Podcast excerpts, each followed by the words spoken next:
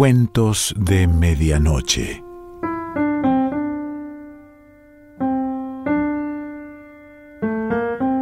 El cuento de hoy se titula Gatitos en Estocolmo y pertenece a Enrique Anderson Imbert.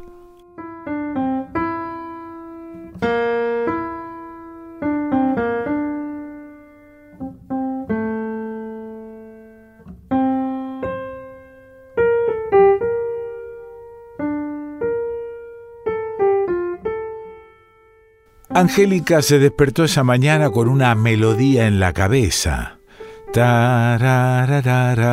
que misteriosamente se iba y retornaba. ¿Cuándo se le había pegado? Recordó, años y años atrás, la jovencita Angélica, que ahora anda perdida en los adentros de la madura Angélica, la oyó por primera vez soltándose del fondo musical de una película. La melodía que se le presentó a las siete de la mañana era símbolo de una antigua emoción romántica, la de aquella tarde en el cine. La madura Angélica ya no recordaba el título de la película, ni el nombre de los actores, ni el argumento, ni el desenlace. Recordaba tan solo que la heroína rubia y el héroe rubio se habían enamorado, que la sociedad prohibía ese gran amor y que se escaparon por una puerta real a una ciudad real. La jovencita Angélica, aburrida en su ciudad provinciana, había pensado en lo lindo que sería que alguien, también por una puerta real, se la llevase a la Real Buenos Aires. Mientras se escapaba a través de la pantalla como en un sueño a una exótica ciudad de rubios, pensaba, ¿me atrevería yo a imitar a la heroína de la película? Esperó que alguien la secuestrase del tedio de su hogar. Secuestro no hubo, apenas un matrimonio. Al principio confió en que el matrimonio resultase tan romántico como un secuestro. El novio, profesor visitante en el Instituto de San Luis, ¿no era extranjero y rubio como el héroe de la película? Pasada la luna de miel, se había quedado más pobre que nunca, aunque curada para siempre del aburrimiento. Desde entonces ya no hubo una vida este, que aborrecer. Al contrario, su vida de aburrida se llenó de ocupaciones y preocupaciones. Su marido, uno de esos triunfadores que con gran facilidad se relacionan con las gentes, la arrastró a la vida social. Ella, tímida, nerviosa y un poquito atolondrada, se sentía insegura en el círculo de amistades de Guillermo. Empezó a resistirse y acabó por retraerse. Su refugio fue la literatura. Escribía y rompía, y cuando no rompía, escondía lo que escribía. ¿Qué? Versos. Y últimamente páginas sueltas para una posible novela lírica en primera persona con una protagonista que de pura casualidad se llamaba también Angélica. Toda la novela estaba volcada en un proceso mental. Olas de imágenes se levantaban en frases de brillantes crestas o se sumían en una lengua oscura e indiferenciada. En esos flujos y reflujos de la conciencia los cursos del tiempo confluían y con frecuencia la Angélica de hoy aparecía en un recodo del río dialogando con la Angélica de ayer. Su marido no había recorrido con los ojos ninguno de esos meandros de novela. No es que fuera indiferente a la literatura, como iba a serlo si era profesor de literatura, sino que ella no quería mostrarle el diario de su intimidad. Le bastaba oírlo hablar de los métodos de la crítica para saber que lo que ella borroneaba nunca sería estimado por él como literatura.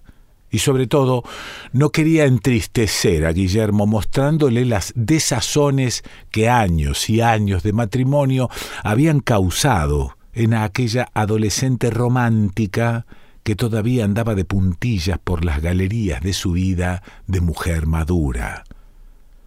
En ese mismo instante, esa adolescente, con estremecimientos de luz, de viento, de agua, se está desprendiendo de una música inaudible y sale de la sombra al sol, ruborizada como en una alegoría del amanecer. Cada una de sus curvas, cada uno de sus colores, es la curva, es el color de una canción. ¿Qué tonada es esa? Guillermo acaba de entrar y también él se puso a canturrear, solo que enseguida le vinieron las palabras y cantó en una lengua extranjera. ¿Qué es? ¿Qué es? Angélica quiso saber. Intermezzo. Pero claro, ya me parecía de la película Intermezzo, ¿no es cierto? Sí. Con Ingrid Bergman, ¿no es cierto? Sí, con Ingrid Bergman. Pero creo que la que yo vi fue diferente. Vos debiste de haber visto la segunda versión de 1939 dirigida por Gregory Ratoff. Allí Leslie Howard apareció en el papel de violinista. La letra que canté es la de la película en el papel años antes, dirigida por Gustav Molander. El papel de violinista lo representaba Gustav Ekman.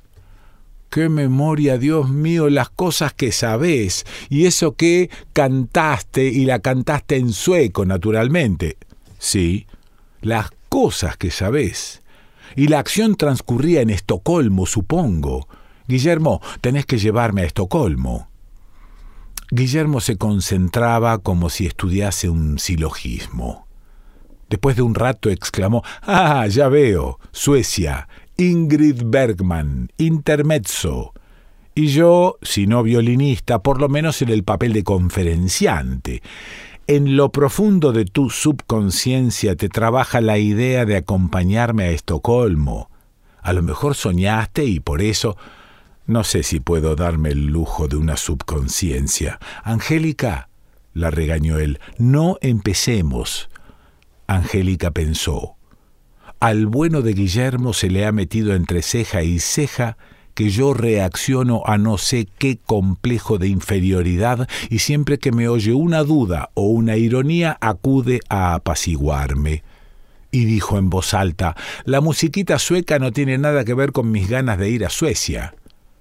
Pero no me negarás que en cierto modo la melodía te profetizó las ganas, ¿no? Angélica pensó. La adolescente Angélica quiere ir. Me pide que la lleve. Y dijo en voz alta, Quiero ir, Guillermo. Llévame, por favor. Pero, querida, si no sabes ni una palabra en sueco, ni de alemán, ni de inglés, ni de francés, te vas a aburrir. Angélica pensó, no sé idiomas, es verdad. Él, profesor de literatura comparada, se lo sabe todos. Viaja por el mundo y en cualquier parte se siente como en su casa. Yo solo sé mi propia lengua. Ni siquiera la castellana, sino la argentina, la lengua argentina de San Luis. Pero yo me expreso en la única que sé, y dijo en voz alta, Esta vez quiero acompañarte. No sé, querida, me parece que sería un error. Nunca, en los años que llevamos de casados, te pedí que me llevases a uno de tus congresos internacionales, siquiera esta vez como excepción, ¿eh? Guillermo Larsen había sido invitado a participar en el homenaje de August Strindberg con motivo del cincuentenario de su muerte. Angélica iba a aburrirse no encajaba en ese mundo, pero, en fin, si insistía, Angélica insistió. Apenas Guillermo dijo el sí, Angélica tuvo ganas de echarse atrás. La asustaba el futuro. preparativos, proyectos, planes, qué vestidos llevaría, qué pieles había que comprarse para esos fríos escandinavos, y si, ya lejos, de pronto recordaba que había dejado una canilla abierta, una hornalla encendida, una ventana sin apestillar. Era la primera vez que Angélica salía de la Argentina. Qué lindo, se había figurado, qué lindo sentarse en algo que se mueve, automóvil, tren, avión, sin nada que hacer, y alejarse del país, minuto tras minuto, adiós cocina, adiós casa, adiós barrio, adiós, adiós, adiós, como en el tango siga el corso. ¿Lindo? Nada de lindo. Se sintió arrancada de su tierra, lanzada al aire, para arriba, para abajo, en un torbellino de náuseas. Tantos aeropuertos, tantos hoteles. En ese extraño mundo el tiempo no alcanzaba. Entraba en un taxímetro por una portezuela y salía por la otra. Subía por un ascensor para volver a bajar. Por la noche, rendida, se acostaba para dormir y ya era hora de levantarse para el desayuno. Las horas habían perdido minutos, los días, horas, las semanas, días. Estallaba una de esas burbujas de tiempo y sácate, Angélica desaparecía. Yo podría no estar aquí y todo sería igual, pensó. Nadie me ve. Andaba por las calles y el cuerpo engranaba con la rotación del planeta. Luces, ruidos se le echaban encima como el agua al nadador que nada contra la corriente. Aún los hombres y mujeres que pasaban a su lado, deprisa como enloquecidos, la empujaban sin mirarla. No caminan, corren. Van a mirarme y ya están lejos. Cuando se amontonaban en una esquina frente al rojo del semáforo, Angélica presentía la inminencia de una revolución o la práctica de un rito, pero no podía preguntar a nadie qué sucedía. ¿En qué lengua iba a preguntar? Bah, ¿Qué le importaba comportarse como muda en ese vértigo de idiomas desconocidos? Estaba acostumbrada al silencio. Demasiado cortés. Cuando hablaba apenas se podía escuchar su vocecita. Además, ni siquiera en castellano la entendían. Ni siquiera Guillermo, que entendía todos los idiomas, entendía el de su timidez. No le diría nada, pues, ni una queja, ni una queja. Comprendió su error. Ella gran viajera en el laberinto del tiempo de su novela, no encontraba placer en viajes por espacios ajenos a su vida, pero no se lo iba a confesar a Guillermo. Te lo previne, te lo previne, le diría él. Eso sí, se prendió al marido como una enredadera a una pared.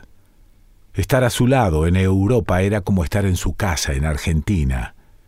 La presencia de Guillermo y de cuando en cuando el verse a sí misma reflejada en los espejos o en las vidrieras de las tiendas le daban cierta seguridad, la prueba de que existía. Una mañana, la primer mañana en Estocolmo, acababan de desayunar en el restaurante cuando Angélica se puso a observar una gata gorda y maullante que salía a la calle. Su maullido sonó como si toda la gata fuera la tripa de gata en una cuerda de violín. Del violín del violinista sueco en intermezzo. Guillermo, Guillermo, mirá, esa gata está por parir y en medio de la calle, qué horror con todo el tráfico. No te pongas así, las gatas saben solas encontrar. Mirá, ¿Ya ha tenido un gatito? ¿Hace algo, por favor? Guillermo se incorporó de mala gana. Está bien, anda más que yo me encargo de la gata. Angélica tomó el ascensor, volvió a su habitación muy preocupada y al rato entró Guillermo. Ya está, dijo. Pusieron los gatitos. ¿A cuántos? Cinco. Los pusieron en una caja azul y blanca como tu bandera. En eso, el teléfono. ¿Te llaman por los gatitos? preguntó Angélica ansiosa. No, era por vos. Unas señoras que te invitan a conocer la ciudad vendrán dentro de una hora. ¿A mí sola? Yo tengo que trabajar, Angélica. Ya he perdido bastante tiempo con tus gatos. Vamos, no pongas esa cara. Ya nos encontraremos para el almuerzo y no vayas a aplaudirme en el discurso, te lo suplico. Esas señoras en qué hablan no en Puntano, supongo, te lo previne en San Luis, Angélica. Sus ojos la fulminaban. Angélica se vistió suspirando. Elegante, elegante, ponete elegante, había recomendado el marido y gemía todavía al entrar en el ascensor. Pánico. El ascensor descendió rápidamente, demasiado rápidamente, como si se hubiera roto algún cable. Al salir, tuvo el impulso de echarse a correr, y hubiera corrido a no ser porque se le pusieron enfrente tres señoras delgadas, altas, rubias. Hubo un cambio de sonidos, pero nadie se entendió. Por suerte, pensó Angélica, los gestos son internacionales, solo que estas suecas mueven un dedo cuando en San Luis hubieran movido todo el brazo y, escoltada por las sonrientes suecas, salió a la calle. Al salir vio en la calzada, pegada al cordón de la vereda, una gran caja de cartón pintada con los colores azules y blancos de la bandera. Los gatitos, exclamó. Habían dejado los gatitos allí, expuestos al tráfico de bicicletas y automóviles, se precipitó a la calzada, se inclinó sobre la caja, quiso acuclillarse, cayó de rodillas, abrió la tapa y miró adentro. Ni gata ni gatitos. Era una caja vieja, sucia, rota, llena de desechos. Las señoras desde la puerta del hotel la miraban asombradas, ya sin sonrisas. A su vez Angélica se vio a sí misma vestida de fiesta, arrodillada en la calle frente a una caja de basura, en la postura del celebrante en alguna religión del tercer mundo. La caja de basura, una divinidad sudamericana. Echada hacia atrás, los brazos en cruz sobre el pecho, levantó los ojos al cielo murmurando Dios mío. Se dio cuenta entonces de que la cruz de sus brazos debía de estar acentuando el equívoco. Hundió la cara entre las manos. Estas señoras me van a tomar por loca. ¿Cómo explicarles? Hizo un esfuerzo y regresó hasta ellas. La poca distancia que las separaba se le figuró una empinada escalera. Eh, creí que eh, por los colores de la bandera, que ahí estaban los gatitos. Bueno, ustedes comprender, Angélica se oía como si fuera otra persona que hablaba. Entonces gritó desesperada, No, no, no, no, no, que no la tomaran por loca. Angélica y las señoras se miraron recíprocamente horrorizadas. Quiso huir, se lanzó hacia la vereda de enfrente a ciegas. Un bocinazo, un grito, una frenada con chillido de neumático. Angélica se detuvo en medio de la calle como una estatua. Esa estatua miraba a las suecas, hasta les sonreía, pero un llanto repentino acabó llevándose la sonrisa. Tarararara.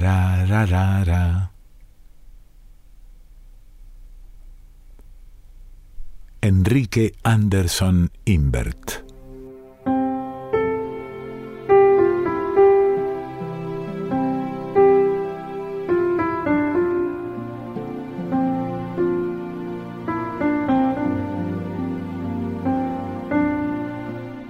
De Medianoche.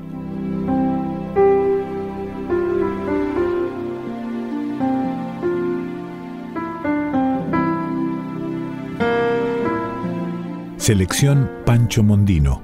Idea y lectura Quique Pessoa.